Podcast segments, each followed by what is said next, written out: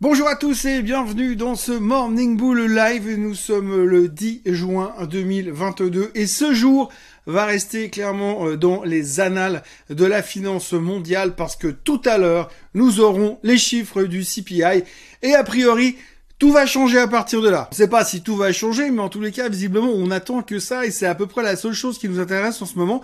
Alors hier, on était très très intéressé par le discours de Madame Lagarde, on va y revenir, mais aujourd'hui, on va être très très intéressé par l'interprétation et des chiffres du CPI qui vont être publiés tout à l'heure, puisqu'effectivement, à partir de là, tout va changer. Entre deux, en anticipant ces chiffres qui sont sortis, eh bien, euh, enfin, qui vont sortir tout à l'heure, en anticipant tout ça, on s'est dit que ça pourrait être un tout petit peu pourri même quoi. Donc dans le doute, eh bien on s'est fait défoncer sur les marchés. Donc on est nouveau, on est de nouveau dans une configuration de marché qui est absolument dégueulasse.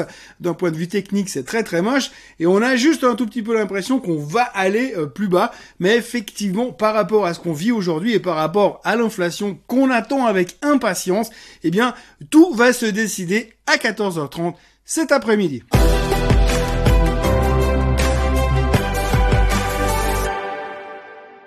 Alors tout d'abord, on est obligé de parler de Madame Lagarde et de sa Banque Centrale Européenne. Pourquoi ça? Eh bien parce qu'en fait, si vous réfléchissez un petit peu, si vous vous souvenez un tout petit peu plus loin qu'il y a 4 minutes en arrière, eh bien on a déjà parlé plusieurs fois ces derniers jours, ces dernières heures de ce que Madame Lagarde allait faire probablement, c'est-à-dire monter les taux à partir du mois de juillet. C'est quelque chose qu'elle nous a déjà dit il y a quelques jours, il y a quelques semaines, probablement même il y a quelques mois. Donc du coup, elle nous avait déjà annoncé qu'elle allait monter les taux au mois de juillet. C'est exactement ce qu'elle a confirmé hier. Elle a confirmé qu'elle allait monter les taux au mois de juillet. On le savait. Enfin, moi, je ne suis pas évanoui quand j'ai écouté son discours. Je me suis dit, bah oui, on le savait. Non, on le savait visiblement pas très bien parce que le marché, il a pas vu ça comme ça. Alors, il faut bien prendre le poids des mots. Hein. C'est un peu comme dans Paris Match, le poids des mots, le choc des photos. on n'a pas encore vu les photos, mais pour l'instant, ce qui concerne le poids des mots, c'est nous allons, nous, la Banque Centrale Européenne, lutter activement et agressivement contre l'inflation et du coup, on va monter les taux de 0,25% au mois de juillet. Ça fout les jetons. Moi, je serais l'inflation, je serais en train de me cacher derrière le, meuble là par terre parce que franchement, ça fait très très peur. On a de quoi avoir euh, les jetons parce qu'on voit clairement que, eh bien, euh, la Banque Centrale Européenne prend les choses en main et pas à moitié. Hein. Donc 0,25% de hausse au mois de juillet. Mais c'est pas tout. C'est pas tout parce qu'en plus, ils arrêtent en même temps leur, leur euh, programme de rachat obligataire. Donc voilà, il y a plus de jus, il y a plus de soutien euh, au marché. Le whatever it takes de Monsieur Draghi, c'est terminé. Il y a plus d'argent facile. Ça, on a fini de rigoler. Maintenant, il va falloir commencer à bosser pour de vrai. Mais c'est pas tout. C'est pas tout. Il y a encore autre chose parce que la Banque Centrale Européenne a également annoncé que si ça se trouve, hein, quand elle sera revenue de vacances au mois d'août après avoir passé 4 semaines à Saint-Tropez à dorer la pilule, eh bien là, elle pourrait encore monter les taux de 0,25% si ça n'a pas suffi. Hein. Parce que c'est clair que 0,25% de hausse sur les taux qui seront toujours en négatif quand même à ce moment-là, c'est clair que ça va freiner l'inflation, mais un coup de frein violent et ça va s'arrêter tout de suite. Bon bref, en gros, on a un peu l'impression qu'ils sont en train de traiter euh, un cancer euh, généralisé avec de l'homéopathie pour l'instant, et mais qui sont prêts à intervenir beaucoup plus violemment parce qu'il a dit si vraiment ça va pas, au mois de septembre, je pourrais même monter les taux de 0,5%, tac d'un coup d'un seul comme ça, fini sans rigoler. Bref, on verra ce que ça donne, mais en tout cas, ce que ça a donné hier, c'est un marché qui s'est fait déglinguer déglinguer. Le marché européen fini à la casse, euh, comme on le voit sur les graphiques du DAX par exemple aujourd'hui. Et puis aux États-Unis, c'est pareil. On a suivi le même mouvement, pas forcément qu'à cause de la BCE, mais aussi un petit peu. Hein. D'abord, on a eu, on est arrivé à New York à 15h30, on s'est dit à 15h30 heure européenne, et les Américains se sont dit oh my God, la garde a monté les taux, va monter les taux. Elle a encore rien fait, hein, je précise quand même, hein, parce que là on parle de hausse des taux. Elle a rien fait, elle va faire.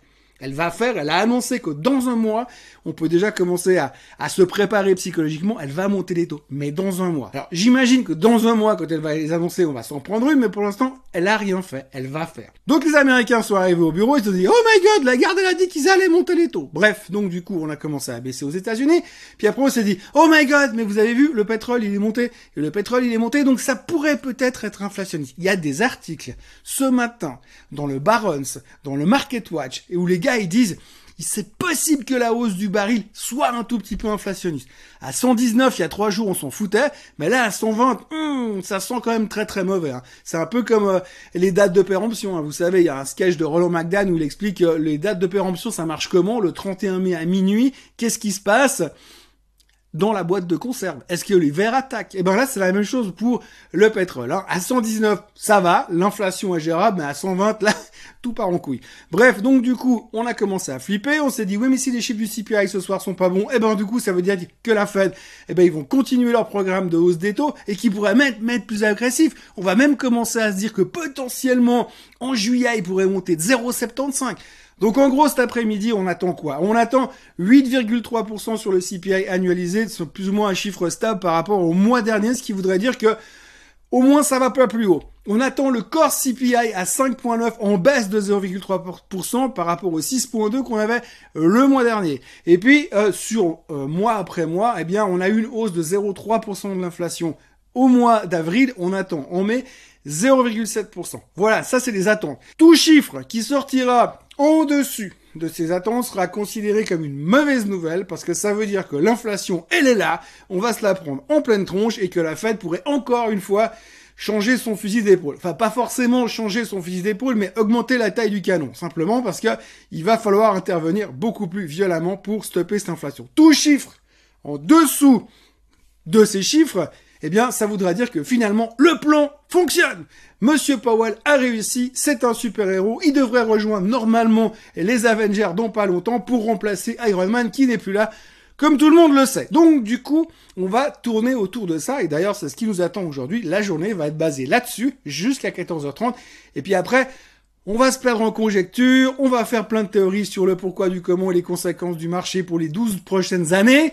Et puis on, on, on se rendra compte qu'on est vendredi, on se barrera tous en week-end, et puis lundi matin, on parlera d'autre chose. Donc en gros, pour l'instant, inflation, oui ou non, le juge de paix arrivera dans quelques heures. Mais en attendant, hier, on voit le Nasdaq qui s'est fait démonter, on voit le SOX qui s'est fait démonter, on voit le S&P 500 qui s'est fait démonter, et quand on regarde la configuration des graphiques, Sauf miracle cet après-midi, on a quand même l'impression qu'on va de nouveau aller retester pour les plus bas, les plus bas du marché. Ça, c'est le scénario le moins pire. Alors au milieu de tout ça, il n'y a pas grand chose à dire d'autre, hein, parce que tout le monde était hyper concentré là-dessus. Alors je vais juste quand même vous parler d'une chose positive, c'est JP Morgan qui a publié une étude hier euh, pour dire que globalement, par rapport à ce qu'il voyait aujourd'hui, les gens sont en train de se hedger, donc de protéger les portefeuilles très proche de là où on est. Ils vont pas beaucoup plus bas. Le, pire des scénarios qu'on envisage, c'est 8 à 10% de baisse. Là, on est edgé dans ce cas-là. Donc, il estime qu'aujourd'hui, si l'inflation ne monte pas cet après-midi, ça fait beaucoup de si et de conditionnels, mais si l'inflation ne monte pas trop par rapport aux chiffres qu'on attendait, que les experts attendent, eh bien, ça veut dire qu'on est sous-évalué et que le S&P 500 devrait remonter largement en direction des 4400. En revanche, si les chiffres sont pas bons, eh bien quelque part on est protégé, donc ça devrait amortir un petit peu la baisse de cet après-midi, sachant qu'on a déjà anticipé beaucoup de choses aujourd'hui. Oui, on peut trouver ça positif, il faut chercher des nouvelles positives, parce que sinon quand vous voyez des lendemains d'hier comme aujourd'hui, eh bien ça donne plutôt envie d'aller s'ouvrir les veines avec un couteau à beurre, comme d'habitude. On va aussi parler pétrole, un tout petit peu, rapidement. Je sais que je vous casse les pompes avec ce pétrole tous les jours, mais bon, c'est assez amarrant et c'est assez important. Alors il y a Mme Yellen qui a parlé hier devant le Congrès, le Sénat, enfin pas un, groupe de sénateurs vieillissants, pour leur expliquer qu'elle allait mettre en place, qu'elle voulait mettre en place des stratagèmes pour finalement euh, ne pas que les Russes puissent encaisser trop de pognon sur leur pétrole. Alors ça c'est une bonne nouvelle, parce qu'on dit encore une fois, on veut tordre le cou à Poutine et l'empêcher de continuer sa guerre. Donc c'est une bonne nouvelle. Maintenant ce qu'il faut savoir, c'est qu'aujourd'hui, sur le pétrole, eh bien le pétrole russe, chaque jour, leur rapporte 800 millions de dollars Russes. Hein, donc, alors embargo de l'Europe, embargo des États-Unis. Bon, en gros, les States, ils leur achetaient pas beaucoup de pétrole. Mais bon, embargo de ces deux pays-là. Et la Russie continue à prendre 800 millions de dollars par jour sur le pétrole. Prenez pas vos calculatrices, ça fait 285 milliards par année. 285 milliards par année de revenus sur le pétrole, alors qu'en théorie, personne est censé vouloir bosser avec eux, sauf La Chine et l'Inde. Ça tombe bien parce que c'est tout petit pays, ils ont pas beaucoup d'habitants à l'intérieur, donc c'est bah, c'est minime, c'est minime. Donc du coup, eh bien, euh, ça continue à exporter dans ces, directions-là, en direction de l'Inde et en direction de la Chine.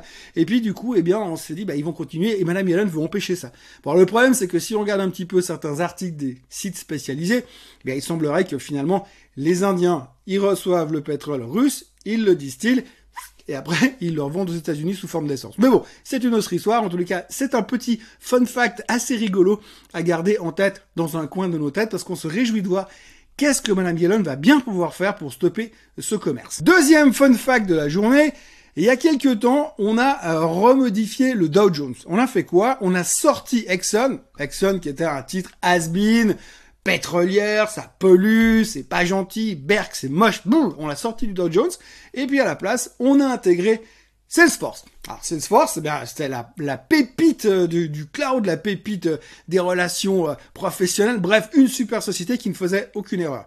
Résultat, quelques temps après, on peut faire un tout petit bilan, mais depuis que Exxon est sorti du Dow Jones, elle a pris 150%. Et puis depuis que, que Salesforce est rentré dans le Dow Jones, elle a perdu 30%. Comme quoi, des fois, vouloir euh, modifier certains indices, eh bien, ça a des petites conséquences derrière qui sont quand même assez rigolos. 150% de hausse sur Exxon depuis qu'ils l'ont sorti du Dow Jones. Pas mal quand même. Hein. En tout cas, ceux qui font de la gestion indicielle, ils doivent être vachement contents d'avoir vendu leur Exxon 150% plus bas. Enfin, à l'époque où il était 150% avant. Enfin, vous voyez ce que je veux dire. En gros, voilà, fun fact de la journée, eh bien, il ne fallait pas vendre Exxon, il fallait pas acheter Salesforce à l'époque. Voilà, je vais pas vous embêter plus longtemps avec des théories euh, inflationnistes et conspirationnistes. Euh, je vais pas vous embêter plus longtemps avec la couleur du pétrole ou le comportement euh, du Bitcoin, parce que de toute façon, pour l'instant, le pétrole ne bouge pas, le Bitcoin ne bouge pas, l'or ne bouge pas, les marchés ne bougent pas, les futurs sont inchangés. On attend 14h30. Et puis après, à partir de là, j'imagine, franchement, que notre vie, elle va être totalement différente. Peut-être mieux, peut-être pire aussi. En tout cas, une chose est sûre, c'est comme disait monsieur Art Cashin hier, il est probable qu'à partir de là, ça bouge très vite, très fort, dans un sens ou dans l'autre. Et comme d'habitude, heureusement qu'on ne peut pas aller ni à gauche ni à droite. Voilà, je vous souhaite un excellent, alors un excellent vendredi. Euh, et bien sûr, n'oubliez pas de vous abonner à, la chaîne euh, Suisse Côte francophone.